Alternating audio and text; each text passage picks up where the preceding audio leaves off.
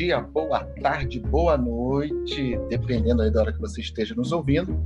Voltamos aqui com mais um episódio da série de Ouvicasts. O ouvidor pergunta, o especialista responde. E a nossa especialista também é a ouvidora, doutora Rose Meire Cirilo. Doutora Rose, como vai? Tudo bem? Tudo bem, esmagador, como vai o senhor? Tudo bem? Nossos ouvintes, alô? Tudo bem? Tudo bem. Doutora Rosa, a gente vem nas últimas semanas falando tanto de LGPD, é, e, assim, a, a, cada episódio vão surgindo sempre fatos novos fatos atuais, mas eu queria conversar hoje com você sobre a documentação, os documentos essenciais que as organizações devem providenciar para que elas estejam nos conformes da Lei Geral de Proteção de Dados.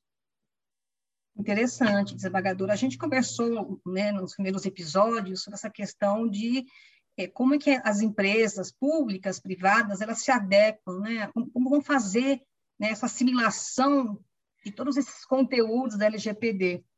E nós trabalhamos nessas questões de, de como faz essa política de proteção de dados? Como é que eu começo isso, né? A forma de assimilar esses conceitos e trabalhar. Então, eu, a, a empresa, o órgão público precisa criar, né? Se ele não tiver, ele precisa criar a sua própria política de privacidade e proteção de dados, indicando né, algumas ferramentas, tendo e já e elaborando alguns documentos que devem ser públicos, colocados na sua própria página da internet. O primeiro dele é o aviso de privacidade para os próprios funcionários. Ele concentra todas as diretrizes da gestão dos dados pessoais dos colaboradores. Também temos que ter uma política de retenção de dados, prevê que os dados só podem ser guardados se tiverem um propósito. A gente comentou isso também durante né, os nossos episódios. É importante que a gente tenha isso documentado. E um cronograma, inclusive, de retenção desses dados. Quanto tempo eu trato, eu guardo esses dados e, e quanto que eu vou eliminá-los. Né? Aí, esses documentos são essenciais. Então, eu tenho que fazer um registro dessas atividades, mapear é, lembra que nós comentamos sobre essa, esse mapeamento dos dados, quais, quais bases legais eu posso tratá-los. Eu tenho que ter um, um, documento onde eu nomeei o meu encarregado, né, o, o Data Protection Officer. Né?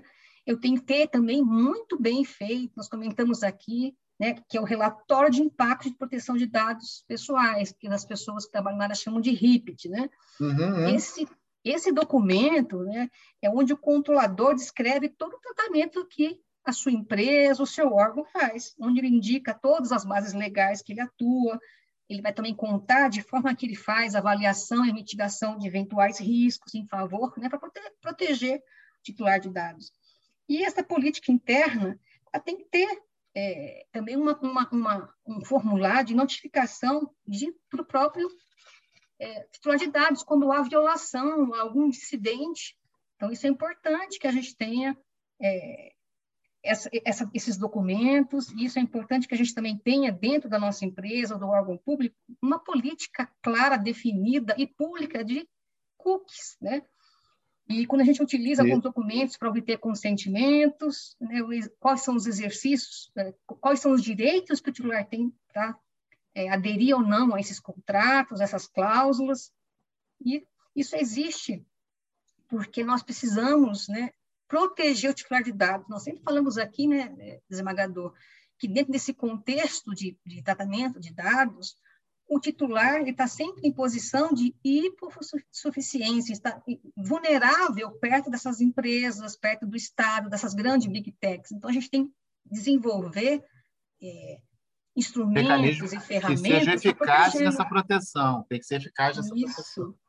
Porque Exatamente. a gente, quando a gente fala na, na, na cautela, né, a gente está sempre, sempre lembrando, e nós falamos isso aqui em vários episódios, da, da relevância da prevenção. Né? O, por, por, o que e por que as empresas devem estar muito atentas à prevenção, porque a gente sabe, doutora Rose, que esses dados, mal usados por terceiros inescrupulosos, eles podem valer fortuna. E, às vezes, o titular do dado nem sabe ou não tem a dimensão exata de quanto isso vale no mercado. Com certeza. E, e assim, e para que o titular de dados ele possa exercer o seu direito de autodeterminação informativa, para que ele possa saber e dizer se quer ou não que, que a determinada é, atividade seja feita com os seus dados, se aquela coleta, se vai existir um compartilhamento com outras pessoas, e tem que ter acesso né, a essas a, a essas documentações das empresas, os órgãos públicos, tem que deixar isso muito claro, né? para que ele possa ter esse acesso, para que ele possa ser educado a exercitar os seus direitos e também saiba dos seus deveres, né? Porque nós, nós sabemos que a vida em comunidade, né, o, a democracia, o Estado de Direito, eles se contabilizam entre direitos e deveres. Então, Sim, é, importante, claro. é, é importante que as empresas privadas e os órgãos públicos, o Estado, traga isso de forma bastante clara de como que você tem que fazer para exercitar os seus direitos, mas também quais são os seus deveres perante toda essa essa, essa gama, né? esse microsistema de, de, de, de proteção de, de dados, de privacidade. Rose, a gente já falou isso em outro episódio, mas eu acho que é importante também, né? Tanto eu quanto você aqui, de trabalho que nós temos em, em ouvidoria, e principalmente pela, pelo destaque que a LGPD é, reconhece aos ouvidores. É, como, como, é que você como é que você vê assim fazendo uma análise muito muito centrada como todas que você faz do trabalho das ouvidorias nessa fase bem primária ainda bem inicial da LGPD eu, destaco... eu, eu já estou fugindo aqui completamente do assunto. Né? Ah, não, sem problema. Mas eu destaco, é, desembargador, que, a, que a, as ouvidorias, né, e a, os ouvidores e, sua, e, as suas equipes podem trabalhar tanto na, na, na, fase preventiva, né, a gente, um, um gerenciamento assim total de, da LGPD, a ouvidoria atuaria na parte de prevenção, na parte de, de detecção do, do, de possíveis vazamentos, inconformidades uhum. e também no monitoramento. Na parte da prevenção, é, a ouvidoria poderia auxiliar a alta administração nessa parte da difusão das boas práticas, na parte de, de aprimoramento, na parte de dizer e fazer com que os, as pessoas, né, as unidades organizacionais e seus colaboradores tomassem ciência do conteúdo da lei, se acostumassem é, com as propostas novas que a lei traz. Então, essa parte educativa, de, de, construção de uma cultura de proteção de dados, de privacidade, a ouvidoria poderia atuar, porque o ouvidor em si, eu defendo isso muito, é por si só um líder, né? e é um líder regenerativo, no sentido de que a ouvidoria e o ouvidor eles são essa válvula de calibração né, dentro da organização do Estado, porque eles estão abertos, eles estão com as suas percepções, as suas antenas, as suas parabólicas, eu brinco, aberta para para o cidadão.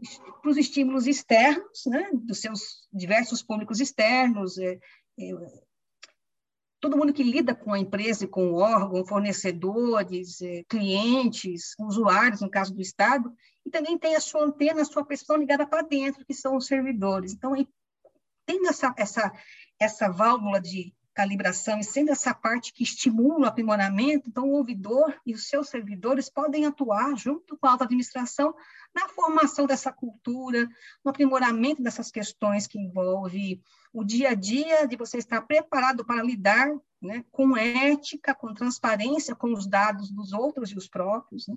Então, na parte de prevenção, eh, o ouvidor seria, e os servidores da seriam um exemplo a ser seguido dentro da instituição, na forma como que tratam com esses dados, né, no sigilo, né, na forma dos consentimentos, já tem um formulário, né, quando precisa compartilhar alguma coisa, tem um formulário já de consentimento. Na parte de detecção, a ouvidoria também teria um trabalho interessantíssimo, na parte de receber, recepcionar os próprios pedidos né, dos titulares, aqueles que a gente comentou em um outro episódio, que estão do artigo 18 ao 21, esses pedidos, né, esses requerimentos, entrariam pela própria ouvidoria, que teria esse contato com o encarregado de dados, trabalhariam essa parte da uma necessária conversa, conciliação, mediação com esse titular de dados para esclarecer alguma questão.